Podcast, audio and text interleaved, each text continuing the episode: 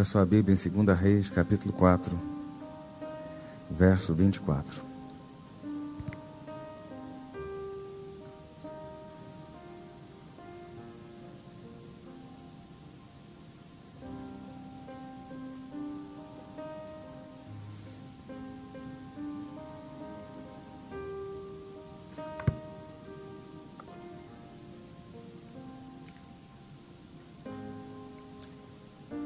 Segunda Reis 4, verso 24 diz assim: Então ela mandou preparar a jumenta e disse ao seu servo: Pegue as rédeas e vamos. Não diminua a marcha, a não ser quando eu disser. Pegue as rédeas e vamos. Não diminua a marcha.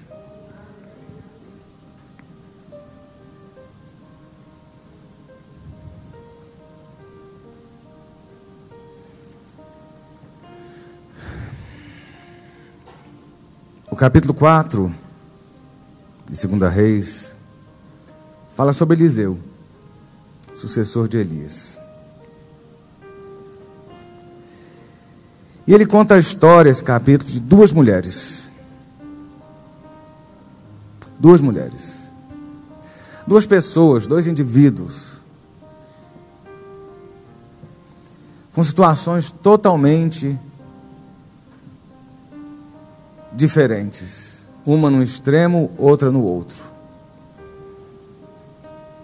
A gente tem uma mulher pobre, a qual a gente não sabe o nome, e a gente tem uma mulher rica, a qual a gente também não sabe o nome. A mulher pobre, ela está passando fome, e ela não tem o que comer, e ela está numa crise. A mulher rica, ela tem tudo e um pouco mais ainda sobrando. E mesmo assim, ela está em crise. Quando a gente se depara com essa situação, muitas vezes a gente olha para alguém e pergunta se aquela pessoa tem a necessidade de estar passando o que está passando. A gente olha alguém e fala, pela condição daquela pessoa, ela não teria por que passar problemas, chorar.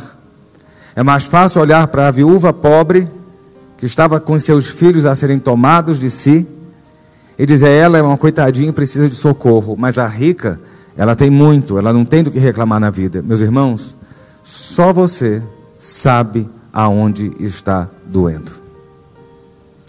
E isso independe, e isso independe. Uma não tinha nada e estava em crise. A outra tinha tudo e estava em crise. E nessas horas a gente entende que se Deus não entrar na crise, não existe solução, porque dinheiro e posição não resolvem a vida de seu ninguém, mas quem resolve a vida do ser humano é o Senhor Jesus.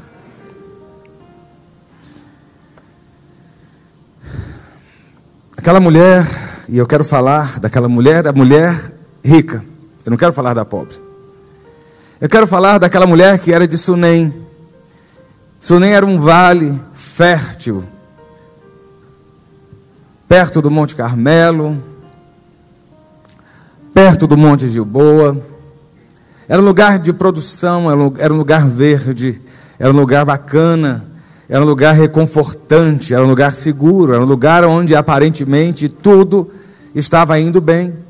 Aquela mulher estava num lugar fértil, talvez o mais fértil de toda aquela região. Aquela mulher estava num lugar onde abundava a vida, mas mesmo tendo tudo ali, ela não era completa, porque apesar da fertilidade de tudo ao seu redor, ela era estéril. Eu quero falar com você sobre sonhos. Sobre sonhos. Sonhos não morrem. Enquanto a esperança não morrer. Sonho, o seu sonho, ele não morre enquanto a esperança não morrer. E é engraçado que aquela mulher levava a sua vida, ela era estéril, ela não tinha filhos, ela tinha o seu marido, ela tinha, como ela mesma diz, ela tinha o seu povo, estava tudo indo muito bem, aparentemente tudo muito bem.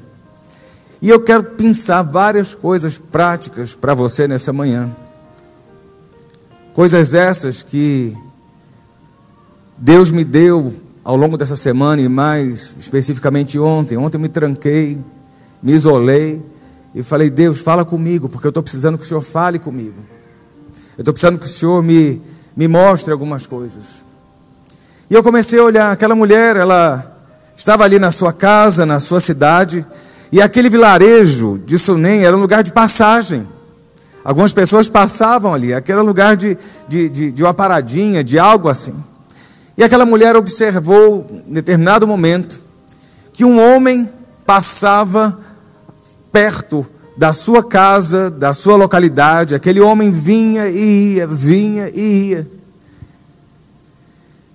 E um belo dia ela vira para aquele homem e fala: Vem comer aqui na minha casa. Eu estou abrindo a minha porta para você comer na minha casa.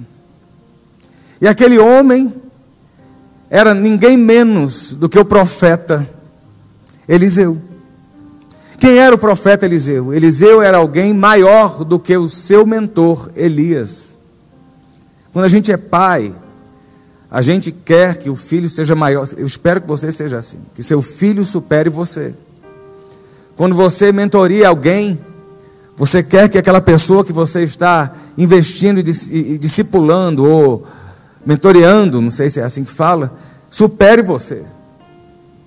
A gente deixa o legado dessa forma. E Eliseu foi alguém que superou em muito o profeta Elias. A gente lembra de Elias de muitas coisas, mas Eliseu fez mais milagres, foi mais usado por Deus, porque ele pediu unção dobrada, e assim foi concedido. E aquela mulher para Eliseu. E Eliseu passa a se tornar um habitué, ele passa a ter é, é, é, é o hábito de parar naquele lugar para comer sempre. Ele, ele vinha da sua terra e ele ia para o Carmelo, onde talvez houvesse uma escola de profetas. Carmelo, onde o, o profeta Elias desceu fogo, lembra disso? Ele ia para o Carmelo e na passagem do Carmelo ele parava e comia. E eu estava vendo uma coisa aqui, algo muito interessante. Eu falo para você, e eu falo desde que eu acho que eu iniciei minha, meu pastorado que o discernimento de espírito talvez seja a coisa mais importante na sua vida. A gente quer a profecia, a profecia é boa, não estou dizendo que, que seja ruim. A gente quer que alguém dê uma revelação, a revelação é boa. Sabe? A gente quer o milagre da cura, a gente quer algumas coisas acontecendo de forma muito muito clara, muito, muito, muito imponente da parte de Deus, mas eu quero lembrar você que o discernimento de espírito talvez seja uma das coisas mais importantes da sua jornada, porque se você discernir bem o seu caminho, se você discernir bem com quem você anda, você, você vai comer o melhor da terra, você vai experimentar o melhor da terra, você vai usufruir o melhor.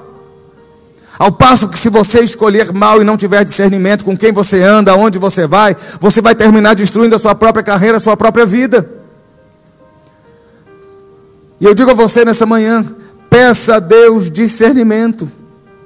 Peça a Deus discernimento das pessoas ao seu redor, de quem está, quem não está, quem você traz, quem você tira. Eu tenho uma situação muito, muito prática comigo. Quando eu não gosto de alguma coisa, quando eu digo vai acontecer tal coisa, é porque o Demar não está aqui hoje, está em viagem. E o Demar às vezes teima eu pego e falo assim: me dá um pedaço de papel eu vou botar aqui no papel e vou trancar no cofre do gabinete. E daqui a um ano você abre e você vai ver que você quebrou a cara, porque o que eu estou dizendo é o que vai acontecer. E eu falo isso muito em relação a quem eu não gosto. Quando eu não gosto de alguém, quando o sinal amarelo acende, você já pode ter certeza que o vermelho acendeu também. Discernimento. Discernimento. Aquela mulher, ela, ela atrai para si alguém que era profeta, e ela bota aquele homem na sua casa, sabe? Ela, com esse ato, com isso, ela conseguiu garantir Presta bem atenção no que eu vou lhe dizer. Ouça o que eu vou lhe dizer nessa manhã. Essa mulher, com a, com a atitude dela e o discernimento de pensar um profeta e colocar na sua vida, na sua casa, garantiu o seu futuro.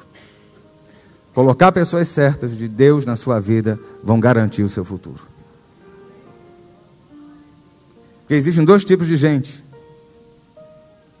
Existe aquele que é árvore plantada e se torna frondosa e frutífera, na qual você pode comer frutos daquela pessoa, se abrigar nas suas, na sua sombra, ou você vai ter gente que é, é parasita, sabe? Que ao invés de de ser bênção, está sendo maldição. Então, cuidado aonde você está, com quem você está andando, quem está entrando na sua vida, quem faz a sua cabeça. Porque se você estiver andando com pessoas de Deus, eu garanto a você, o fim vai ser bom. Se quem influencia a sua vida são entes do inferno, há tragédia à vista. Você imagina Se ao invés de Eliseu, ela tivesse pegado João de Deus. Você entende? No início, João de Deus tinha até coisa boa, no final, tu viu. Tem muitos João se dizendo de Deus aí na sua vida. Está na hora de você arranjar uns Eliseus para acompanhar você na jornada. E aquela mulher faz isso. A história começa do nada, né? Certo dia Eliseu passou por Sunem, onde morava uma mulher rica. E é legal falar isso. Você não sabe o nome, mas você sabe que ela era rica. Aquela mulher era rica. E ela observou Eliseu e insistiu para que ele ficasse para uma refeição. Para uma refeição. E aí começa. Todas as vezes que passava por lá, ele parava, entrava para fazer uma refeição. Meus irmãos, em nome de Jesus, que hoje o Espírito do Deus vivo lhe deu o dom de discernimento de espírito. Viu? Que todo espírito faccioso, contencioso, todo espírito contrário à, à, revelação de Deus seja repreendido na sua vida. Que a sua, o seu ouvido ouça apenas a voz do pastor chamado Jesus Cristo. Faça o investimento certo. Escolha certo. E aquela mulher, ela foi tão, tão cuidadosa, que aquela mulher, ela virou para o seu marido, e como eles eram ricos, é fácil, né? Ela virou e falou assim: vamos fazer um puxadinho, um quarto para esse profeta. Vamos montar um quarto, botar uma cama, uma lamparina, uma botija d'água. Ela pensou nos detalhes. Lembro tanto que eu falo com você que Deus é um Deus que vê detalhes. Comece a entender que Deus trabalha nos detalhes. E aquela mulher, ela foi né, a esse extremo. Ela chegou assim: vamos, vamos melhorar essa, essa forma de recepção desse homem de Deus. E ela se tornou bondosa, ela se tornou é, cuidadora daquele profeta. E o interessante, queridos, olha, não existe semeadura que não gere colheita. Não existe plantio de onde você não tire nada.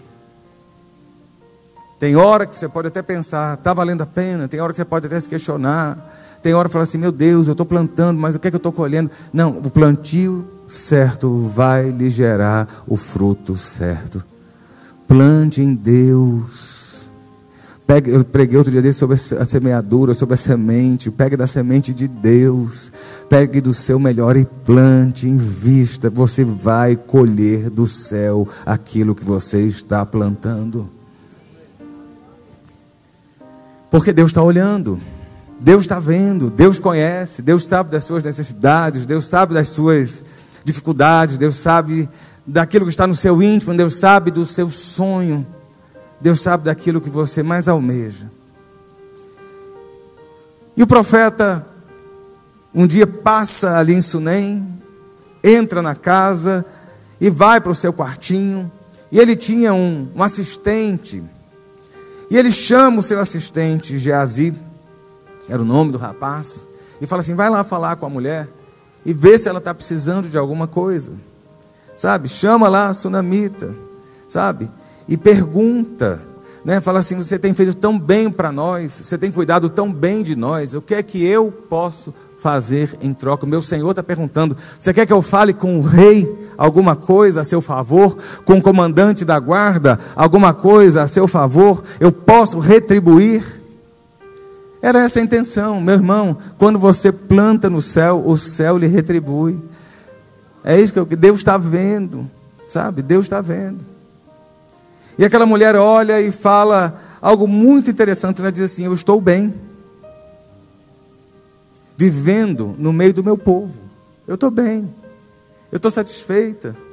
Eu tenho minha casa, eu tenho meus amigos, eu tenho minha vila, eu sou uma pessoa abastada, eu estou bem. E muitas vezes nós estamos assim. Uma das coisas mais fantásticas que eu gosto de ver é rede social. Você tem coisa mais linda. Todo feio está bonito na rede social. Não é não. Toda pessoa está feliz. Sempre tem muito sorriso, sempre tem, sempre tem muito, muita alegria, muita, muita festa, muita beleza, muito corpão né? Aparentemente tudo muito dinheiro. Estava no local há umas duas semanas atrás, que era um local de gente muito abastada. Eu estava com outra pessoa e eu olhei e falei assim: dá uma olhada aí a cara da riqueza. Cara, a cara da riqueza decepciona. Que eu nunca vi tanto milionário junto, eu nunca vi tanta gente feia junto. Com cara de, de gente sem condição. Você olhava e falava assim: Isso aí não tem um centavo na vida. E a pessoa parando uma Lamborghini do lado de fora. Eu falei assim, essa é a cara da riqueza. Porque aquilo que a gente vê aí por aí ultimamente, nessa nossa geração que está sendo contaminada por algo chamado virtualidade, a virtualidade das relações, a virtualidade do ser, a virtualidade, está tudo muito efêmero, você é aquele instantâneo, aquele momento, e aquele momento não reflete o que você é, o que você passa, o que você sonha. Não adianta o filtro. Porque Deus por trás está vendo o que é que tem fora do filtro. Não adianta só um recorte da vida e dizer, está tudo bem, eu estou muito bem, bem com a minha família, eu estou muito bem, e bem em todos os lugares, eu estou muito bem com os meus, é o que aquela mulher falou. É o que nós vivemos hoje. Quantos de nós sorrimos por um segundo? Sabe? E de repente, quando aquele segundo passa, a vida volta. Mas aquela mulher vivia um drama. Um drama que hoje ele também existe na vida de algumas pessoas, mas naquela época ainda era pior da esterilidade. Alguém que não pudesse gerar. A Bíblia fala muito sobre essa questão da esterilidade. Quantas vezes Deus interviu na vida de mulheres, de casais, de famílias, para conceder filhos. Talvez aquela mulher vivesse um sonho e aquele sonho foi frustrado. E eu digo a você, muitas vezes a gente impõe sobre você algumas coisas que nós não temos o direito como igreja nem como pastores, né? Você tem que viver não os seus sonhos, mas você tem que viver os sonhos de Deus. Como se o seu sonho, a sua capacidade de sonhar tivesse sido dada por Satanás. Você tem direito a sonhar, você tem direito a almejar, você tem direito a, a, a, a pensar algo. E sendo a vontade de Deus, Deus vai concretizar. E aquele profeta estava lá e ele fala: O que, é que eu vou fazer para retribuir todo o bem que ela está fazendo? E é legal isso. Porque aquele profeta simplesmente podia dizer assim: Não, ela fez porque quis, filho porque aquilo, né? E fica tudo por isso mesmo. Não, ele falou assim: Não, vou retribuir. Eu achei muito bacana isso do profeta. Eu gosto, assim, eu nunca tinha tido um encontro com Eliseu como eu tive com Eliseu esses dias, nessa semana. E Eliseu, para mim, foi um cara muito legal, muito mais legal do que Elias que a gente faz uma farofa em cima de Elias, mas Eliseu é muito mais humano, muito mais legal, muito mais sensível. Se ele diz que sabe, ele sabe. Se ele diz que não sabe, ele diz não sabe. Se ele faz o negócio não funciona, ele fala assim: nossa, deu errado, não, não funcionou. Esse é Eliseu, né? Esse é Eliseu. Eliseu não é o cara do Instagram, Eliseu é o cara da realidade, né?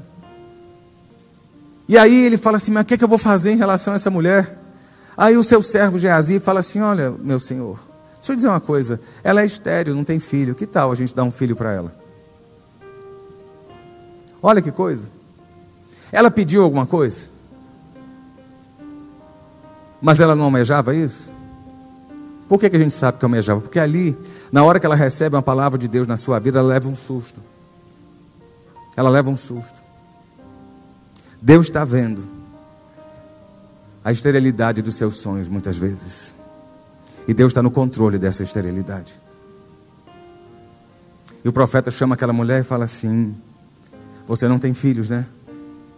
Mas deixa eu dizer uma coisa: daqui a um tempo, no tempo de uma gestação, você vai estar segurando uma criança nos braços.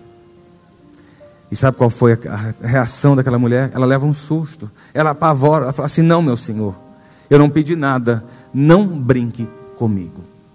Eu quero dizer a você que Deus não está brincando com você, nem brincando com os seus sonhos, nem brincando com as suas expectativas, nem brincando com os seus sentimentos. Deus não lhe dá uma palavra para lhe deixar na ansiedade e lhe frustrar no final. Deus não faz conexões na, via, na sua vida e aponta caminhos para no meio daquela história você simplesmente ruir. Não, Deus não brinca com você. A gente às vezes não entende o caminho que Deus está fazendo, os ajustes, os acertos, as, as, as, os retornos que Deus faz, para que o plano dele se concretize. Ele sabe o que você tem passado, Ele sabe o que eu tenho passado, Ele conhece o que é que tem dentro do nosso coração, e Ele sabe o que nós almejamos. E muitos desses sonhos são sonhos que Deus permitiu você ter no seu coração. Muitos desses sonhos foram sonhos colocados por Deus e às vezes você nem sabe. Então, meu irmão, deixa eu dizer a você, hoje, nesse dia, eu quero liberar uma palavra sobre a sua vida, que no tempo exato da gestação do sonho da sua vida, Deus vai realizar o seu sonho que Ele colocou no seu coração.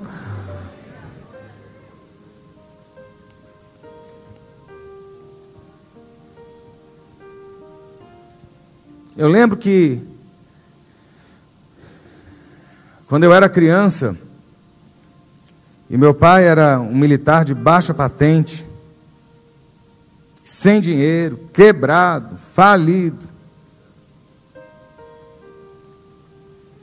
Ele passou num concurso. E eu já contei isso inúmeras vezes. E aquele concurso era a expectativa de mudança da nossa vida como um todo. E eu lembro do meu pai se esforçando, por isso que eu digo muitas vezes parece que eu sou muito duro, mas eu gosto de trazer você uma realidade. Se você quer passar em alguma coisa, conseguir alguma coisa, é com esforço. Você tem 100 milhões de pessoas jogando na loteria, ganha uma, ganha duas, ganha dez. As outras 99 milhões 990 mil pessoas continuam sem. Então não pense que na sua vida as coisas são loteria. Você tem que ter esforço. Digno é o trabalhador do seu salário.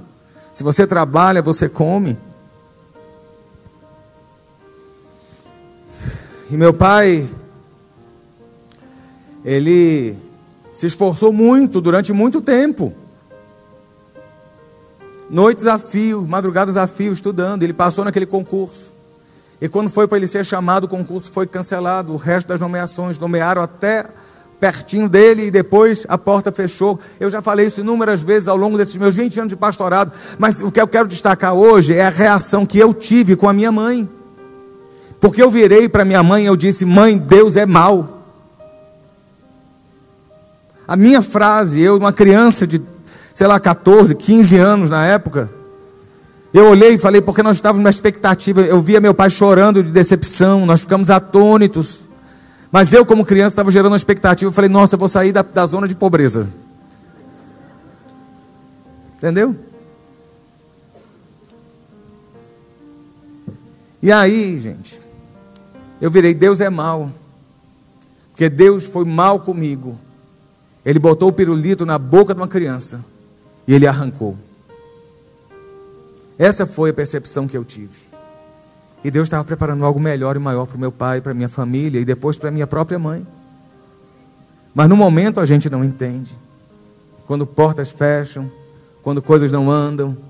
E eu quero dizer a você que Deus não brincou comigo nem com a minha família. Como também não está brincando com você no seu presente nem no seu futuro.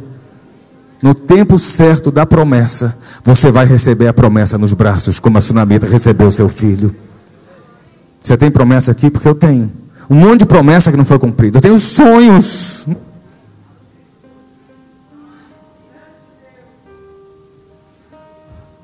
Mas no tempo certo da promessa, a promessa vai chegar na nossa vida.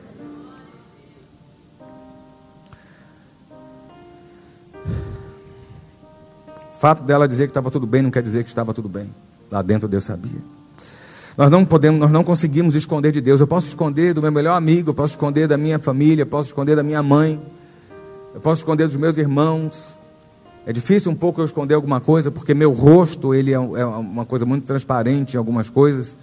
Mas mesmo assim tem coisas que eu fico calado, sofrendo calado.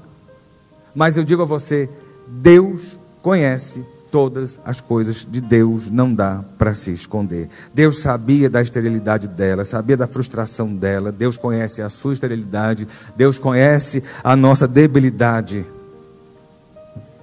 E Ele é aquele que transforma em bênção maldição. Ele é aquele que transforma em vida morte. Ele é aquele que transforma em vida, geração de vida, aquele que é estéreo. É isso que Ele faz. E o mais interessante é que um sonho Presta bem atenção, eu achei isso tão bacana. Um sonho virou uma promessa. Eu não sei se você consegue entender isso. Tem sonhos aí que estão no seu coração, que a gente está esperando um profeta vir falar: Meu servo, você vai receber o manto e a caixinha com pedras de ouro. Não é isso? A gente quer que o outro fale, e às vezes Deus colocou em você um sonho que vai virar a promessa dele na sua vida. Comece a perguntar a Deus quais são os sonhos que são as tuas promessas para mim. Aquele sonho que aquela mulher tinha, aquele sonho calado que ela tinha, simplesmente aquele sonho se tornou uma promessa na sua vida. E no tempo certo, ela gerou um filho. No tempo certo, a promessa foi concretizada. E é interessante que eu quero lembrar você sobre o tempo certo, guarde isso. Há um tempo, meu, meu irmão, para cada coisa. Há um tempo para cada sonho se realizar, há um tempo para cada promessa se cumprir. E às vezes a gente não entende a questão do tempo, a gente se angustia, mas Deus criou os luminares para marcar o tempo e as estações e dizer: sou eu que controlo o tempo da sua vida. Aquela mulher recebe, recebe a bênção. E olha, muitas vezes a gente recebe bênção e acha que já está tudo bem, né? Mas o diabo está aí para matar, roubar e destruir. E é isso que a gente muitas vezes não entende. Você recebe uma bênção e a palavra diz: olha, cuida do teu tesouro para que ninguém te roube. Né? O diabo está aí para tentar entristecer, para tentar tombar você, para tentar arruinar a sua vida. E aquela mulher teve seu filho, seu filho foi crescendo, em certa feita, certo dia, o pai estava com seus empregados no campo, trabalhando, cuidando das colheitas, provavelmente, e aquele menino foi acompanhar. Aquele menino, presta bem atenção, era a materialização da promessa. Você entende? Se Deus lhe promete uma casa, ele dá uma casa, a chave da sua casa não é a materialização daquilo que a boca de Deus falou? Você entende o que eu estou falando? É. Se você sonhava com um emprego e o emprego você recebeu, o seu, seu contra-cheque é a materialização da promessa de Deus para você. Aquele menino era materialização da promessa de Deus. Quando ela olhava o menino, nada mais era do que aquele menino é a palavra de Deus materializada na minha vida. A promessa dele concretizada em você é a palavra dele. E aquele menino estava no campo. E de repente aquele menino passa mal no campo. Aquele menino precisa de ser socorrido. E o pai fala para os seus empregados: levem lá para a mãe. Né? E aquela mãe pega o seu filho, coloca no colo, e aquele menino começa a passar mal, passar mal, passar mal. E no colo da mãe, aquele menino morre. No colo da mãe, aquele menino falece. Eu tenho uma prima minha que morreu no colo da minha tia. É uma das coisas mais doídas para alguém. É uma das coisas mais difíceis. Eu imagino a cabeça daquela mulher quando pega o seu filho e o seu filho, ela de forma impotente, não consegue socorrê-lo. E aquela criança morre. O sonho morreu. A concretização do sonho morreu. A materialização do sonho morreu.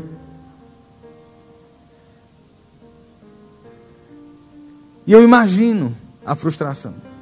Quantas vezes você olha situações da sua vida que estão bem e de repente tudo vem abaixo? Você já passou por isso? Pelas cabecinhas balançando, eu sei que já. Acontece. O diabo está aí para tentar destruir e roubar os sonhos de Deus na sua vida. Mas o sonho não morre enquanto a sua esperança estiver viva.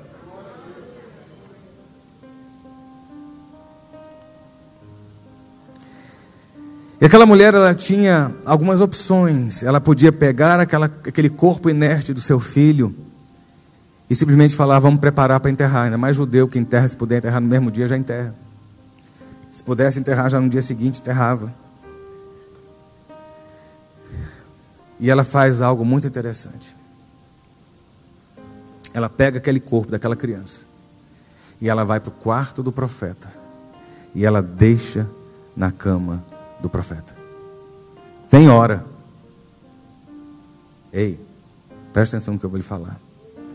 Tem hora. E existem situações que não tem nada que você consiga fazer para mudar. Tem situações as quais você se depara na vida e elas são como uma parede maciça de concreto são como um corpo inerte, morto, como daquela criança.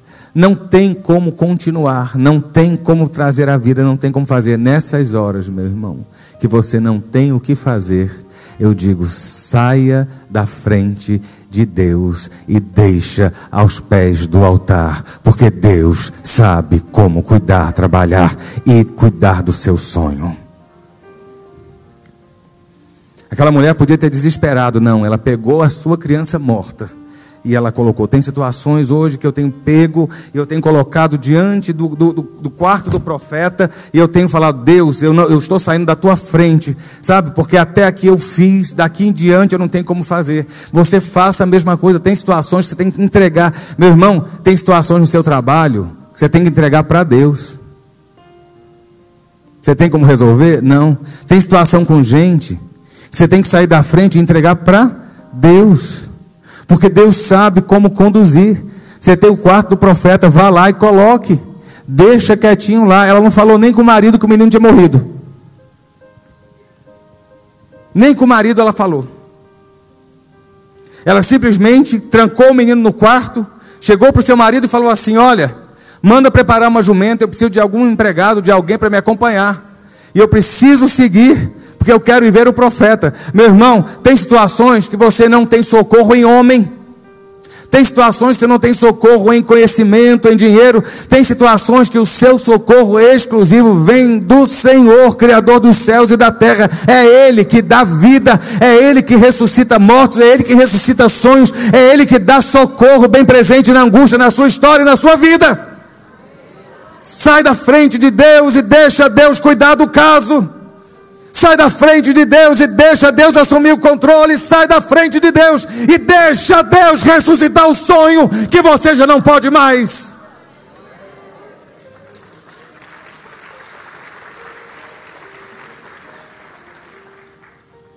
E esse texto para mim tem sido um texto muito, muito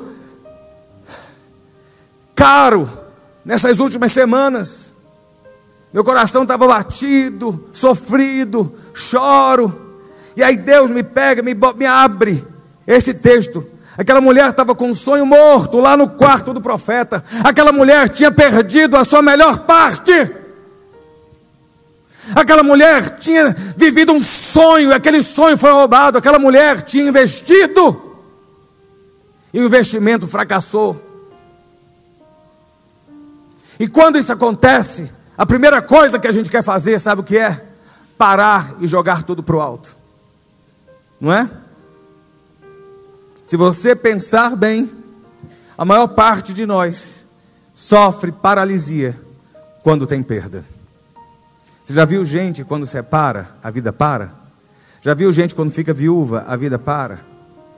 Já viu gente quando enterra alguém, a vida para? Já viu gente quando perde emprego, a vida para? Já viu gente quando a empresa falha, a vida para?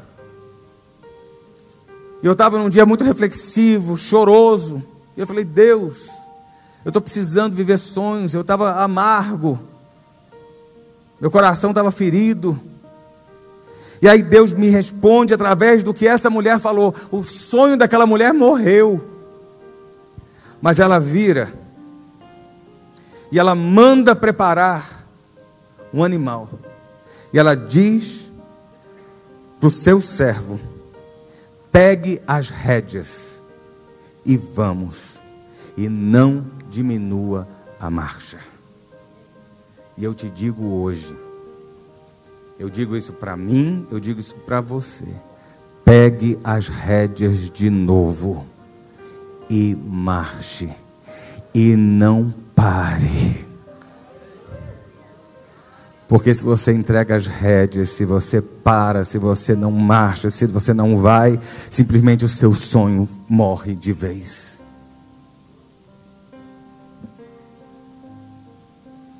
Não diminua a sua marcha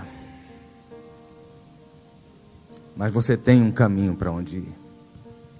E quando ela vira e fala assim: Olha, pega as rédeas e vamos, e não diminua a marcha, a não ser quando eu disser.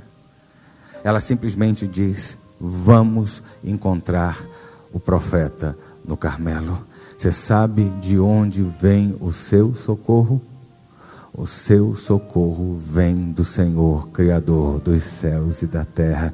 Ele não deixará vacilar os seus pés. Não corra para o colo do marido, corra para os braços de Jesus. Entendo o que eu estou falando, estou dizendo que você não tem que.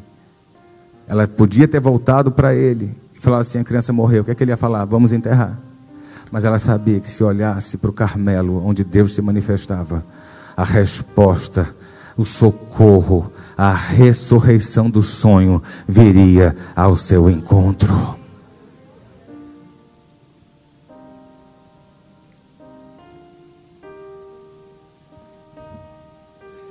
E é interessante a tenacidade dessa mulher. Gente, assim, ela é uma das personagens da Bíblia que eu gostaria de encontrar no céu.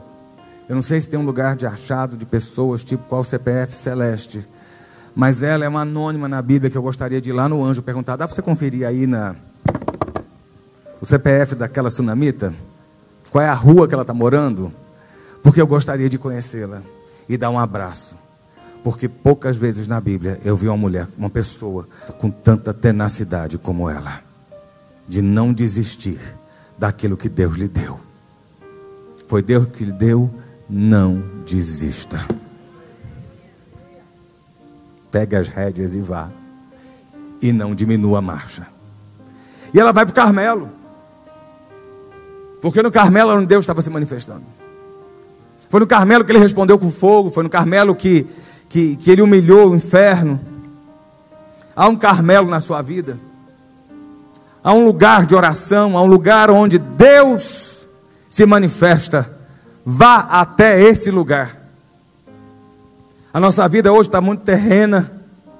Nossas prioridades hoje são só nesse lugar, nesse mundo, nesse plano. Você tem que entender que se o plano espiritual não estiver bem, o seu plano material ele vai ser frustrado. Você tem que entender que se as coisas não estiverem alinhadas com o céu, o resto vai desandar na terra. E aquela mulher sabia onde estava a resposta. Eu vou te dizer hoje, a resposta sempre vai estar no colo de Deus. E ela chega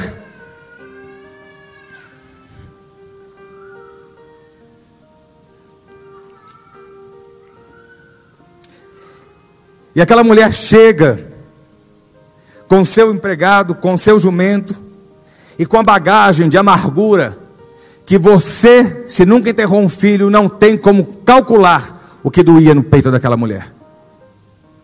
Pergunte a uma mãe que enterrou um filho, você vai entender. E o profeta vê de longe com Geazi, o seu servo, e fala assim: Olha lá, a sunamita está vindo aí.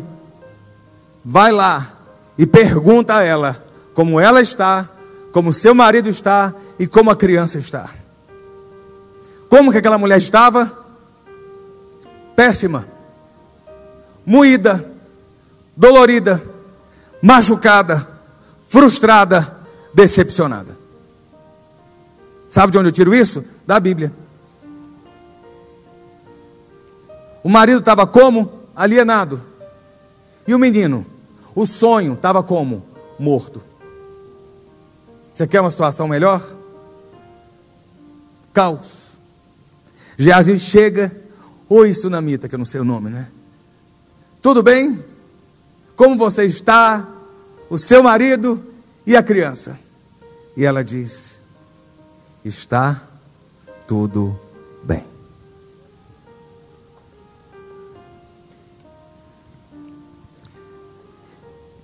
E aqui eu vou te dizer uma coisa. Você pode estar perdendo tudo. Você pode estar sem esperança e com seu sonho morto no quarto do profeta. Mas se você chegou ao Carmelo, se você chegou à presença de Deus, está tudo bem. Eu vou repetir. Pode tudo estar tá de perna para o ar o inferno querendo destruir você. Mas se você chega na presença de Deus, se você vai ao Carmelo, você vai poder dizer: está tudo bem, porque quando você está na presença de Deus, tudo está bem. Você tira o fardo e entrega. Você tira o peso e entrega. Você tira a amargura e coloca. E fala assim: está doendo, mas está tudo bem. O menino morreu, está tudo bem. O sonho desandou, está tudo bem. O sonho virou um pesadelo, está tudo bem. Porque na presença de Deus não tem como as coisas estarem mal. E ela vai. E ela vai. E esse está tudo bem. É o que eu falo. O seu sonho ele não morre. Ele não morre. Se a sua esperança estiver viva.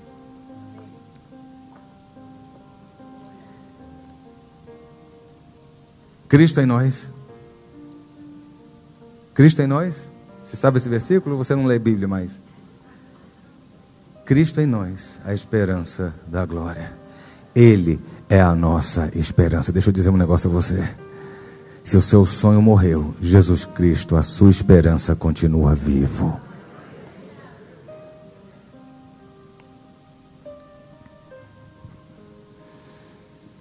E aí ela vai e chega junto do profeta, porque ela tinha falado para o servo do profeta que estava tudo bem.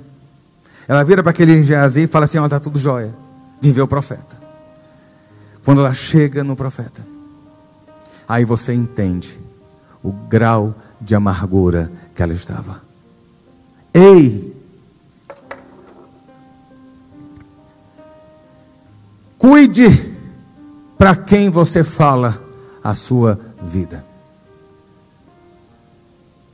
Ela podia ter falado para Geazi, falar assim: Eu estou desesperada, porque o meu filho morreu. Ela não disse para Geazi. Geazi tinha solução para ela? Geazi tinha resposta para ela. Geazi sabia como resolver o problema. Adiantava falar com Geazi. Cuidado com quem você fala. Ela vai para o profeta. E ali, na hora que ela encontra o profeta, aí eu, eu tenho o amparo para dizer toda a amargura, agrura, decepção que ela teve com Deus. Porque foi com Deus que ela teve. Ela vira para o profeta e ela se joga aos pés do profeta e ela começa a chorar. E aí eu gostei, né? lembra que eu falei que eu gostei de Eliseu? Eu tenho uma dificuldade muito grande. Eu não consigo me maquiar aqui, não é? Quem me conhece sabe. Isso é para o bem, isso é para o mal. Esse é bem falado e mal falado. Mas ainda prefiro ser assim, para não impor a você algo irreal que você não consegue viver. E Eliseu, para mim, foi uma pessoa fantástica. Quando aquela mulher se joga aos pés de Eliseu e ela diz: O meu filho morreu. Misericórdia, Priscila. O menino morreu.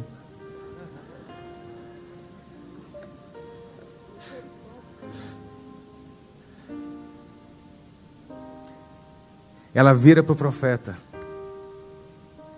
e fala o que eu falei para Deus quando eu tinha meus 14 anos. Você brincou comigo, você foi mal. Ela vira para o profeta e fala assim: Eu não pedi um filho e você me trouxe esse problema. Eu não pedi isso na minha vida e você trouxe isso para mim. E Geazi, lembra que eu falei? Cuidado com quem que você fala. Tem gente que quer que você melhore, e tem gente que quer ver você na lama. Tem gente que olha e vai tentar lhe ajudar no intuito de lhe atrapalhar porque está achando que você está indo bem demais e esse bem demais está incomodando gente. Ei, está falando. Ouve quem quer.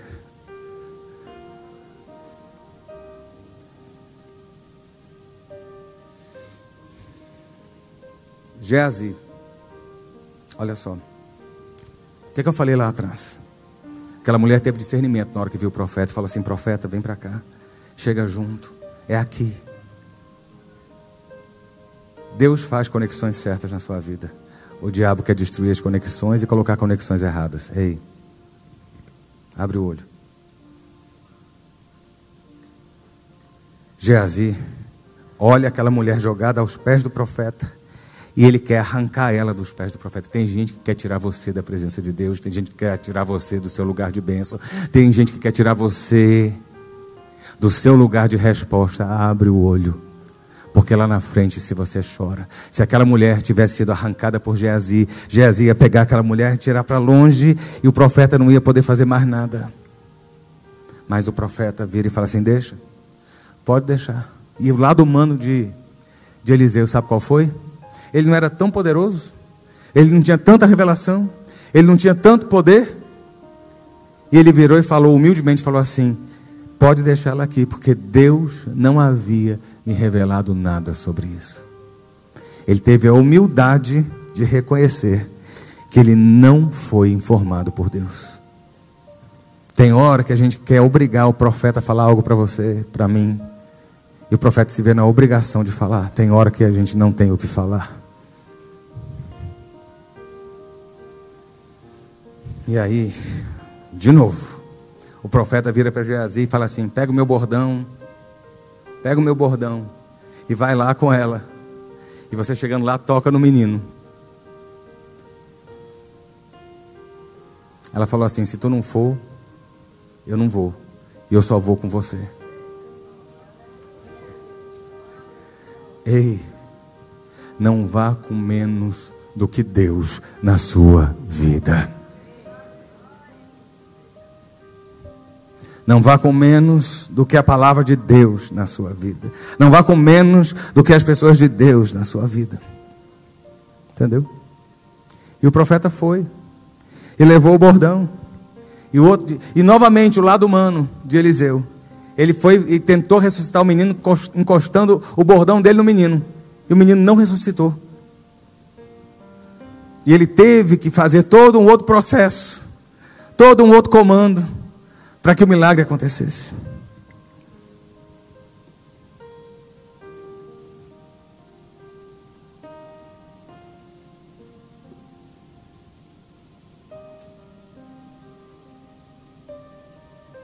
Tem hora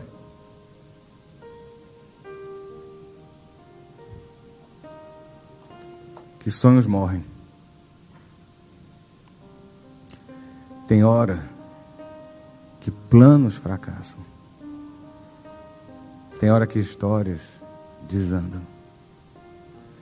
Mas se elas são da parte de Deus, eu estou vindo aqui para dizer a você hoje: continue na esperança, porque Deus é aquele que ainda ressuscita mortos, ressuscita sonhos, ressuscita projetos. Se você hoje de manhã está assim, eu quero dizer a você que há esperança. Você chegou no Carmelo de Deus. E é no Carmelo de Deus que você vai receber resposta.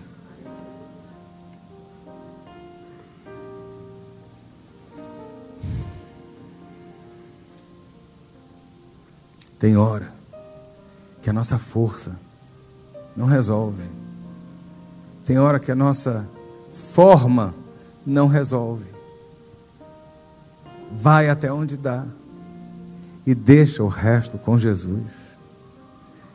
Bota no altar de Deus aquilo que você não tem como resolver e corre para os pés de Jesus, de onde vem resposta, socorro e solução.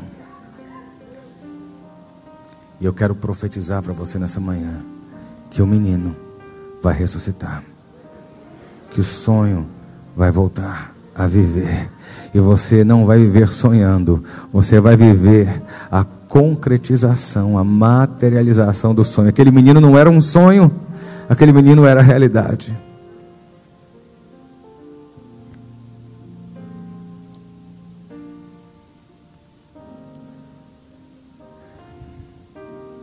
Eu sei que tem alguns assim.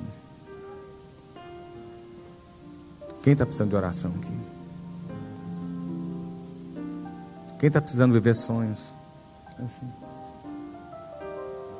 Eu também. Tem hora que a gente olha a vida e se pergunta se vale a pena. Porque os sonhos parecem que não chegam nunca. Mas pelo contrário, a caminhada é espinhosa, o caminho é apertado. Você acha que tem hora que o pastor não tem vontade de chegar e falar assim: Olha, eu já completei minha carreira, estou entregando.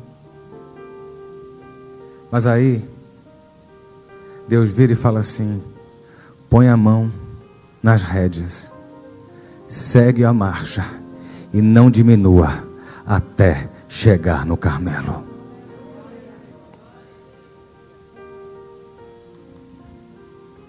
E eu creio que o Senhor vai restabelecer sua vida, sua história e seus sonhos.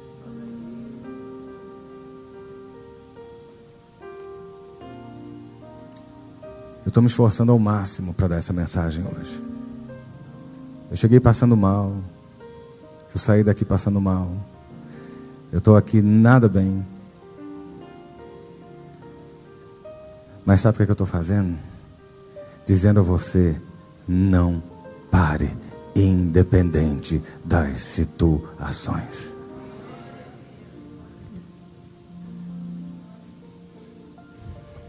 Ponha a mão na rédea e segue.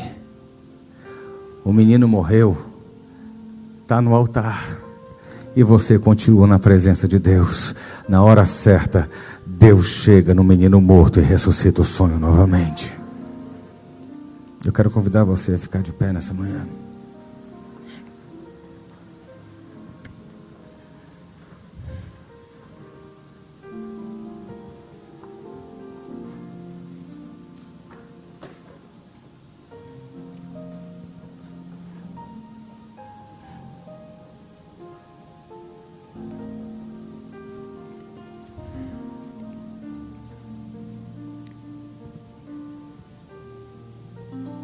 Gente vai sair da frente hoje para deixar Deus agir. Porque nosso Deus age, nosso Deus faz. Aquilo que você não pode fazer, Deus faz. E hoje nós falamos, como a Sunamita falou, está tudo bem. Porque nós estamos na presença de Deus. E na presença de Deus está tudo bem. Você precisa de oração, quero que você levante sua mão. Se está precisando de socorro hoje, viver sonhos, levante sua mão. Nosso Deus hoje está presente. Onde dois ou três estiverem reunidos, o Senhor se fará presente. Onde dois ou três estiverem reunidos, o Senhor se manifesta. Onde dois ou três estiverem reunidos, o poder dele se manifesta. E hoje nós somos muitos aqui. Pai, nós estamos diante da tua presença. Esse lugar é o nosso Carmelo, Deus, onde o Senhor já mandou o fogo do céu e respondeu orações. Esse lugar é o lugar onde a tua voz tem se feito ouvir e os teus milagres chegarem. Esse lugar tem sido casa de refúgio, socorro, amparo. E nessa manhã, Deus, sobre a tua igreja, eu peço que o Senhor venha de maneira sobrenatural sobre os teus servos. Eu quero pedir que o Senhor venha de maneira, ó Deus, contundente sobre os teus filhos. E aonde existem sonhos mortos, aonde o menino morreu, nós pegamos hoje esses sonhos e colocamos no quarto do profeta, saímos, do, do, saímos da frente, entregamos ao Senhor, dizemos: Deus, não temos como resolver essas situações, mas nós temos o Senhor conosco que resolve, socorre, muda, restaura, conserta, ressuscita e desfaz. E nessa manhã, Deus, nós pegamos sonhos quebrados, sonhos frustrados, nós colocamos amarguras, nós colocamos, ó Deus, perdas. E entregamos ao Senhor e dizemos: Deus, saímos da frente, colocamos o Senhor diante dessa situação. Porque se estamos contigo, Deus, está tudo bem. Mas nessa manhã, ó Deus, nós cremos que o Senhor muda situações o Senhor é aquele que repreende o espírito de morte, o espírito de destruição, o espírito, ó Deus, de, de perdas.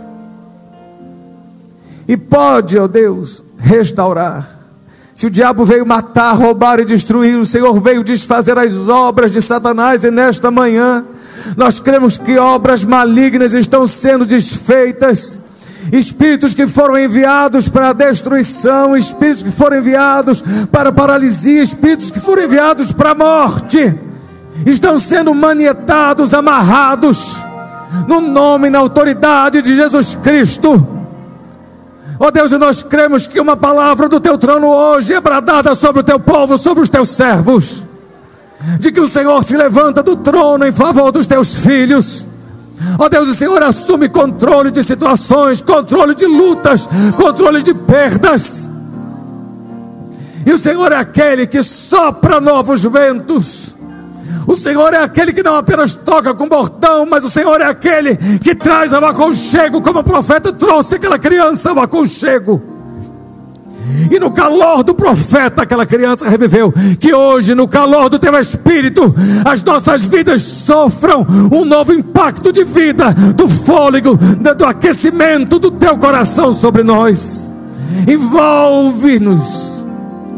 E que os teus servos saiam deste lugar cheios do Senhor, na certeza de que está tudo bem, de que continua tudo bem porque o Senhor dos senhores, o general dos generais, o Deus dos deuses, o Alfa, o Ômega, o princípio e o fim, o Criador de todas as coisas, está no comando das nossas situações e dos nossos sonhos.